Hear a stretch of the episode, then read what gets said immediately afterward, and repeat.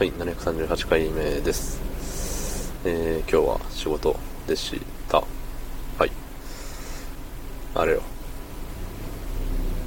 うん、まあ、疲れたよっていう、そこそこに疲れたよっていうところなんですけど、なんかさ、あれよ。あれよが多いね、今日。開幕からあれよ2、3連発してますけど、そのね、何？メンタルの疲れってやっぱり後引くよね。うんそんな本日、えー、8月13日土曜日21時39分でございます。はい。なんかね言ううんうんなどう言ったらいいかな。そのさ、うん、嘘つかれるのムカつくじゃんね。あ今日はあの愚痴の回です。はい。楽しく聞いてください。うん。まずまず人としてさやっぱり嘘つかれるのってムカつくよね、うん、特に仕事中に嘘つかれるとムカつくのよね。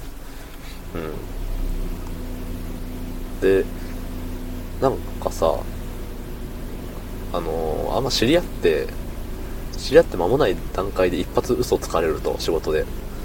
あこいつは常に嘘つくんだっていう目で見るじゃない。やっぱ人間誰しも。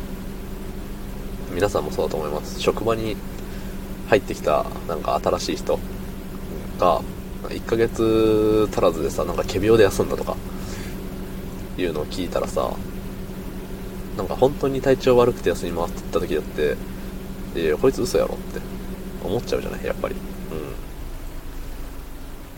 そうなんかねそれ以降信用ならんくなるからうん、なんか仕事での嘘って本当にやめるべきだよねって思うのよ。うん。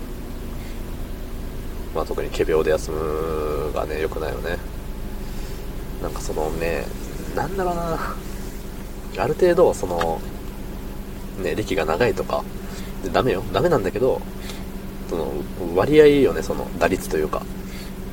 1ヶ月の人間のさ、1回のずり休みとさ、なんか、ね、20年ぐらい働いてる人の1回のずり休みだったらなんか重さが濃度が違うじゃないうんそうだからさうん。そのね20年働いてる人の1回のずり休みは別にさまあそういう時もあるよねって同情の余地があるかもしれないけど1ヶ月の人間とかってなんかさああああ君ってなるじゃん。うんっていうっていう差です。うんそれをそれを言いたかった。っていうのとなんか約束守らんやつね。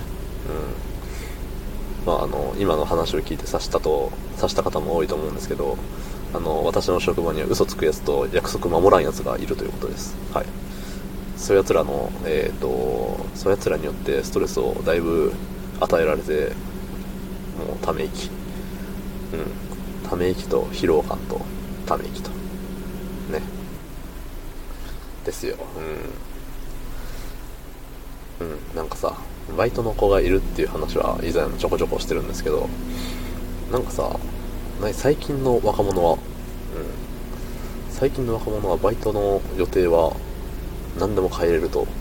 後からどんだけでも変更できるとでも思っているんでしょうかって。いうとこなのよ、うん、親もまたそうなんですけど。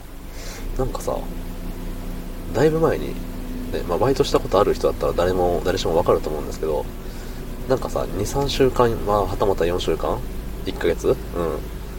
先の予定を、なんかバイト先に言うじゃない。で、そんでバイト先のさ、シフト作る、ね、人がさ、あのー、シフトを作るじゃない。で、シフト、できたシフトに対して、あ、ここやっぱ来れませんは普通通らんじゃないの。で、通るとこもあるかもしれないけど、基本なんか代わりの人を、誰かと代わってちょうだいとか、うん。そんな流れになるはずなんですけど、だってもうそれも約束じゃん。私はこの日働けますっていう約束。なのにそれをなんか、ね、3日前ぐらいになって、やっぱこの日無理です。この日とこの日しかも2回言ってきよったから。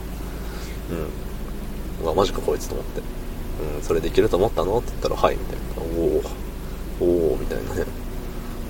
うん。だし、用事って何？って言ったら、なんか親と、親と出かけます、みたいな。親には何て言われたの？バイト休みなさいって言われました。ほー、みたいな。うんなんか、ね、なんかねっていうお話、どうもありがとうございました。